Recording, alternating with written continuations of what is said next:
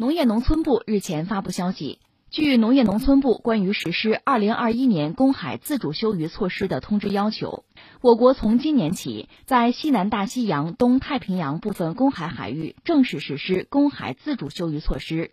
公海自主休渔时间是七月一号到九月三十号。自主休渔期间，所有中国籍游鱼捕捞渔船均应停止捕捞作业，以养护公海游鱼资源。此前，在二零二零年七月，中国曾经首次在西南大西洋公海相关海域试行为期三个月的自主休渔。农业农村部曾经表示，此举是针对尚无国际组织管理的部分公海区域采取的渔业管理创新举措。山东大学海洋学院教授王亚民表示，去年试行公海自主休渔，经过论证，取得了初步成效。因此，今年将其上升为正式措施，具有示范意义。此举一方面彰显了中国政府积极参与国际海洋治理的决心，另一方面也践行生态文明由国内治理向国际治理的一种延伸。呃，这个新闻或者说这个话题对大家来讲也许有点陌生，是吧？我们一样一样说啊，分三点说。第一点呢，咱们还是就事论事儿。这次我们这个做法吧，实际上。之前就是去年我们搞过试验，有个试点，就公海自主休渔啊。我们指定的海域时间和去年试行的时候是完全一样的。实行休渔的两个海域啊，主要是针对什么呢？就是说，呃，鱿鱼，鱿鱼的渔场。那为什么是鱿鱼呢？一个是我们整个国内市场嘛，大众消费对鱿鱼需求量比较大。另外，鱿鱼本身啊，它生长繁殖周期又比较短，就说这个资源恢复起来相对比较快。就容易见成效，因为我们现在做这个公海自主休渔，总的来说是一种尝试哈。我们需要尽快看结果，需要明显见成效，所以选择游鱼呢是比较恰当的。特别要指出的是，所谓公海自主休渔，对我们来说吧，它是一种新尝试，对整个世界也是如此。因为全球范围内哈，你看公海自主休渔就是在公海上打鱼嘛，谁有资格在公海上打鱼呢？反正目前就进行这个远洋捕捞啊。在公海捕捞啊，基本上就是发达国家。那发达国家目前呢，他们通行的做法就是有一个配额管理制度吧。你要没有这个管理，大家都捞，那渔业资源会受到甚至不可逆的伤害吧。所以有一个配额管理的制度，有国际公约，在公约约束之下吧，针对某一个物种，在这个总量上就捕捞总量上做管控。而中国现在搞的公海自主休渔，这个公海休渔措施本身算是一种创新，是一种尝试。我理解他的目的吧，一个是中国作为一个大国，我们既然有公海捕捞，有这个能力，待会儿我再解释啊，有这个能力，那我们有自我约束。同时呢，这种做法本身也是一个尝试，如果成功的话，那可以推广的。那整个这个全球海洋治理，那也算贡献中国方案、中国方式。同时，我们显然也通过这种方式吧，除了彰显自己大国的责任感以外呢，也显示出我们要加入到。国际海洋治理之中来，我们要参与进去，我们是一个重要的角色，呃，而且将来规则制定，我们能够提供方案，我们能够提供经验，这是一种决心了。另外就说生态文明吧，那我们整个这个国家往前走，生态文明是我们非常核心的一个理念啊。那现在我们不光把我们国内。就治理上考虑生态的这个问题，有生态理念，在全球治理、国际治理上，我们也要延伸我们的这个逻辑，推广推行这个逻辑，这是完善现有的国际秩序吧？这样理解这个事儿。这我们算说清楚啊，就事论事儿。那么下面我们找一个关键词，应该是什么呢？就是远洋渔业了。你看，我们就河北吧，其实是滨海临海，那省会石家庄呢，那离海洋可就远了，对吧？可能你顶多去海世界玩一玩哈，那是个游乐场。而海洋渔业，就在全球范围内应该说是非常大的一个类别吧。它靠什么呢？靠远洋渔船。它在哪儿呢？呃，要么在公海，要么在其他国家的专属经济区内作业。你看啊，一般说来，按照联合国的海法公约，我们都知道一个国家这海岸线往外推十二海里，这是领海。那么本国还一般可以有二百海里的专属经济区。那你要远洋渔业呢，就是要在本国二百海里专属经济区之外，公海啊，或者在他国的二百海里专属经济区之内，在这个海域进行渔业资源的什么勘探啊、捕捞啊、运输啊、加工啊，就是搞这些活动，有这些作业吧。从事这种工作的是专门的远洋渔船。那就说到中国的远洋渔业，从什么时候开始？其实比较晚，一九八五年，这都是改革开放以后的事情了。呃，而且一九八二年海洋法公约就现行的海洋法公约，就一九八二年吧。呃，八五年，中国水产总公司当时就组织成立了中国历史上第一支远洋渔船的船队，当时是十三条船，就是那个相对大的拖网渔船了。呃，船员二百多人吧。船队从福建马尾出发，呃，经太平洋、印度洋、大西洋。能够到哪儿呢？几内亚比绍，那是在西非的渔场啊，对那儿做了考察探捕，就试试啊，拉开中国远洋渔业发展的序幕。一九八五年，这个很多人还真不知道。从那时候开始，经过这几十年的发展吧，我们总的来说发展比较快，特别是进入二十一世纪之后吧，这个发展几乎可以叫跨越式的，整个就是渔船啊，装备的水平啊，整体的实力啊，提升都是很快。农村农业部的统计吧，就是二零一零年到一四年的时候，我们远洋渔业的产量从不足百万吨到了两百万吨以上。二零一四到一八年呢，是维持在二百万吨左右。一九年总产量二百一十七万吨，同比吧稍有下降。另外，我查了一下产值，就是二零一九年中国远洋渔业的总产值呢，二百四十三点五亿元。目前中国的远洋渔业主要捞什么鱼哈？主要两种，一个刚才你说了嘛，鱿鱼，还有金枪鱼。二零一九年中国远洋渔业这个金枪鱼的捕捞量是四十二点三八万吨，这占到远洋渔业全年的总产量的百分之十九点五三。鱿鱼呢是四十三点二八万吨，占比呢是百分之十九点九四。那刚才我们讲了，玩这个远洋渔业的几乎都是发达国家。中国还真是比较特殊，因为我们毕竟是一个发展中国家，那我们又是一个人口大国，所以搞远洋渔业对中国来讲确实很有必要。最基本的你能想到就是食物安全保障啊，我们多一个渠道啊。另外是什么呢？发展远洋渔业那是维护好我们自己的海洋权益。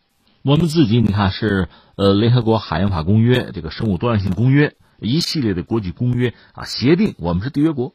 我查了一下，中国现在加入了至少是八个国际渔业组织，和十二个国家的渔业组织建立多边的合作关系，和十四个国家签了就政府间的啊双边的渔业合作协定，和六个部门间渔业组织签订了合作协议。这样，我们自己的船队获准进入很多国家的专属经济区开展渔业活动。那我们特别要指出的是什么呢？就目前啊，就全球看啊，远洋渔业的这个产量是在一个下降的趋势。至于中国方面呢，一方面我们自己，我们说这几十年嘛，我们是在发展，有长足进展；但另一方面呢，我们的海洋捕捞这个，看它占全球海洋捕捞量的这个比重，一个还是比较稳定；再有一个啊，我们的生产能力、生产规模比那些啊比较发达的国家其实差很多。所以，如果有人指责中国啊，对这个公海、对世界大洋里边的什么渔业资源过度捕捞，那是扯。咱还不说人均。就论绝对值，总的来说比发达国家也不如。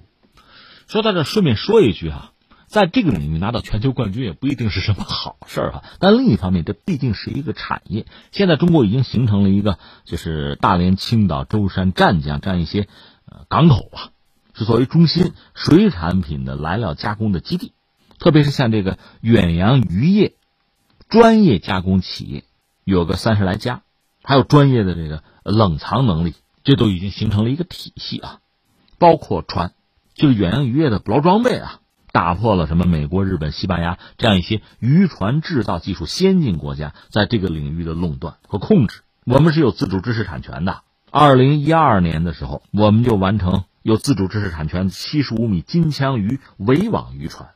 你说啊，二零一二年这么晚呢？对啊，你看我们一九八五年开始了我们远洋渔业啊，那起步就不是很早。而且这个领域，你说造船，中国那几乎可以说是第一大国。但另一方面呢，这种特种船七十五米也不是很长啊。这是什么概念？就是中国海军的三三级潜艇、老式潜艇，长度大概七十六米吧。北洋水师邓世昌那个致远舰差不多也是这个长度。船不是很大，但是它很特殊啊，它是在远海打鱼的。就这个装备，我们有自主知识产权。总之，这也是一个特殊的系统，就是涉及到远洋渔业哈，方方面面你能力得到。我们现在到了，而且从产量看，基本上比较稳定，就在全球范围内吃定了这一块份额。我们现在做到了。这是一个关键词啊，远洋渔业。还有一个关键词，我想说一说，啊，如果感慨的说，中国人；如果客观的说，养殖。这是我前段时间看的一篇文章，把它这收起来了，觉得有机会可以和大家分享哈。就是十四亿人的口腹之欲是如何被满足的。实际上，中国有十四亿人，全世界也都知道中国人怎么活，中国是怎么生产粮食来养活十多亿人口的，是靠进口还是自给自足？这个问题对中国人来讲，它不是个事儿，因为我们很清楚我们怎么过的。但是这个世界上很多人并不清楚。问出这个问题的人，其实坦率说，有别有用心的有，但是我们也相信大多数人人本善良嘛，可能出于好奇或者关注了，然后你会看到各种各样的回答。比较有意思的是一个剑桥大学的博士，他曾经给网友们一个回答，他说：“你就打开自己的谷歌地图，就网上找谷歌地图嘛，从天上看看中国大地上到底在发生什么。”他甚至点名说，西方媒体一般不会报道这些东西。这位博士就给了一些坐标点，比如点这个福建沿海，说把地图放大可以看到海面上有上百万个房子和网箱。从浙江到广东一千多英里的海岸线上，你几乎到处可以看到类似的网箱。那是什么？那是中国的海鲜农场。与其出海捕野生的海鲜，不如在同一个地方养海鲜。这样一来，花较少的精力就能够养出鱼、虾、蟹、龙虾、贝类，挣的钱还很多。中国农民不止海水养殖，开个玩笑，叫农民是不是合适？我打个问号啊！任何开阔的水域、水库、河流、湖泊等都能养水产品。想象一下，每个网箱养几十条鱼或者螃蟹，加在一起是多大的规模？那中国的海鲜消费量是多少？按照每年全球海鲜消费的总量一点四四亿吨来说，中国是最大的海鲜消费国，以六千五百万吨占全球总量的百分之四十五。接下来，欧盟一千三百万吨，日本七百四十万吨，美国七百一十万吨，印度四百八十万吨。中国和印度人口差不多，中国的海鲜消费量是印度的十二倍。实际上，印度地理条件更理想，是在渔业资源非常丰富的热带。